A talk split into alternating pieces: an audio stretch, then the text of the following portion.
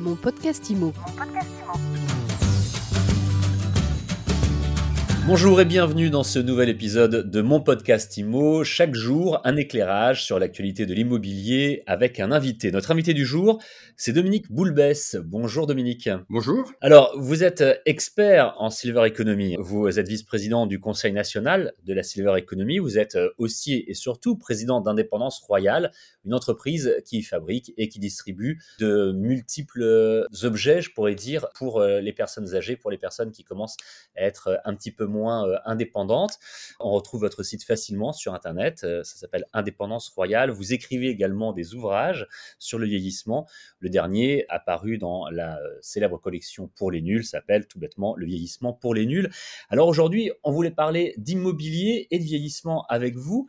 Globalement, les logements en France sont-ils adaptés au vieillissement? Est-ce que si on est souvent obligé de partir en EHPAD, c'est pas justement à cause de ça, parce que les logements ne sont pas adaptés? Alors c'est vrai pour une partie, puisque sur les quelques 28 ou 29 millions de logements qu'on a en France, peu ont été conçus pour une population qui, comme aujourd'hui, partant à l'âge de la retraite, a encore 30 ans à vivre. Donc, effectivement, ce sont des logements qui sont très peu adaptés à l'avancée en âge. Vous qui êtes un, un expert justement euh, là-dessus, est-ce que vous remarquez une volonté euh, des pouvoirs publics, des constructeurs aussi, des bailleurs également, pour euh, faire évoluer toutes ces choses-là? On a vu que depuis quelques années, il y a des normes, notamment pour les personnes handicapées, pour avoir des, des, portes plus grandes pour accéder aux toilettes, oui. aux salles de bain. Est-ce qu'il y a d'autres choses comme ça que je n'ai pas citées qui sont prises en compte depuis quelques temps ou qui vont l'être dans les temps qui viennent? Alors, je dirais qu'au-delà des normes et plus précisément avant les normes, il y a la volonté des gens. Quand vous regardez les différentes enquêtes d'opinion, vous avez quelque chose qui ressemble à 94 à 95% des gens qui souhaitent vieillir à domicile. Donc c'est un souhait extrêmement majoritaire. Et la crise sanitaire que nous avons vécue et que nous vivons toujours n'a fait que renforcer cette tendance. Quand les gens regardent des actualités, ben ils ont encore plus envie qu'avant de vieillir à domicile. Donc ça, c'est le premier point. Et ça, c'est un mouvement, on va dire, tectonique qui est bien plus important que toutes les normes qu'on puisse imaginer. Aujourd'hui, vous avez en fait peu de normes. Vous avez une norme qui ne concerne que les constructions neuves pour les douches à l'italienne. C'est-à-dire que à partir du depuis le 1er janvier, il y a deux étapes et ensuite à partir du 1er juillet, vous avez obligation d'installer des douches à l'italienne dans les constructions neuves.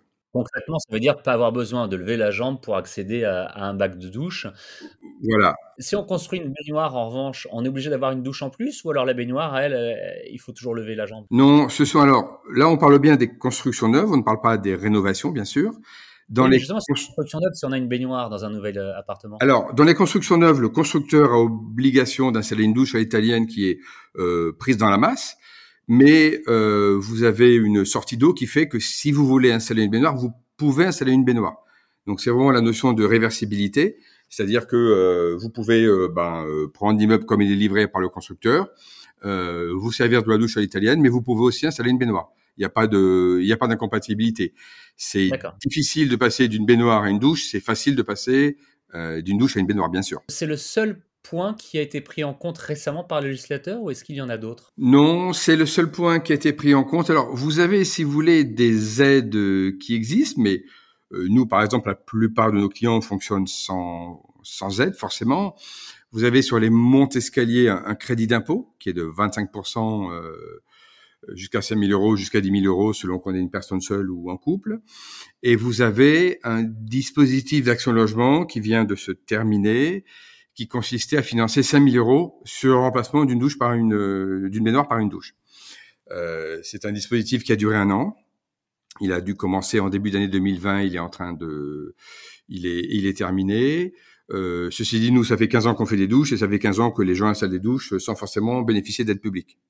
Donc vous disiez 95%, c'est un chiffre extrêmement impressionnant. 95% des, des, des, personnes qui souhaitent vieillir à domicile avec ces aides, avec ces changements récents, euh, est-ce que réellement la société est prête à cela ou, pas encore? Il y a effectivement une prise de conscience. C'est-à-dire que si on se compare, euh, par exemple, aux pays anglo-saxons, euh, l'Angleterre, euh, les pays euh, du nord du nord de l'Europe, Norvège, etc., les pays scandinaves, la Hollande, aussi la Belgique, vous avez un retard gigantesque dans l'équipement des domiciles. Vous preniez à l'instant, monsieur, l'exemple des montes escaliers le rapport entre le nombre de montes escaliers vendus en France et en Angleterre, pour une population euh, tout à fait comparable, est de 1 à 12. Donc je dis bien pas 12%, je dis bien de 1 à 12. C'est-à-dire qu'on vend à peu près, euh, tous acteurs confondus, euh, quelque chose entre 13 et 15 000 montes escaliers par an en France.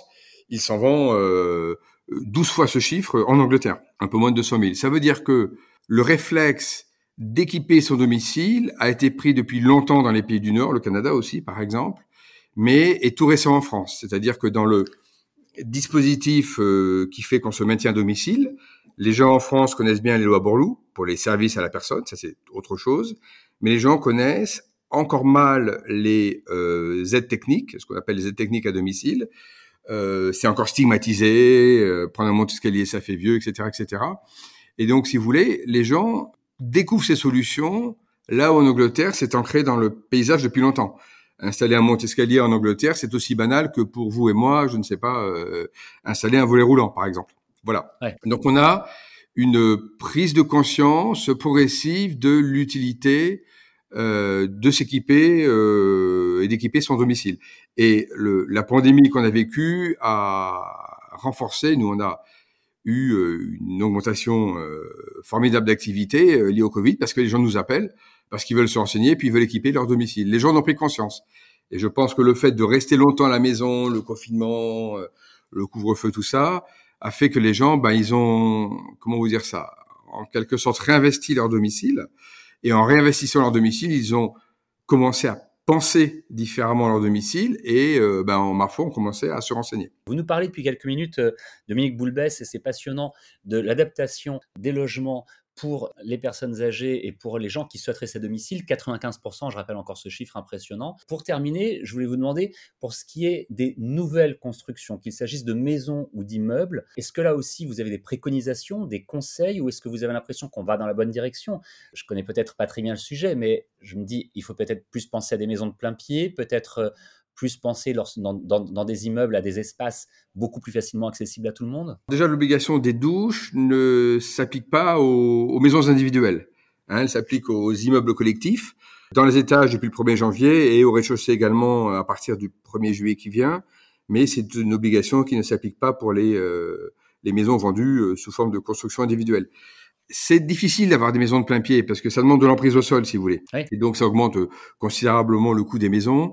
Euh, c'est vrai que ça serait l'idéal, mais il faut pas oublier quand même un chiffre, c'est que 92% euh, des seniors de plus de 60 ans sont autonomes. Euh, il n'y a que 7 à 8% de la population après 60 ans qui est dépendant. Donc il faut pas non plus, il faut, si vous voulez, raison garder.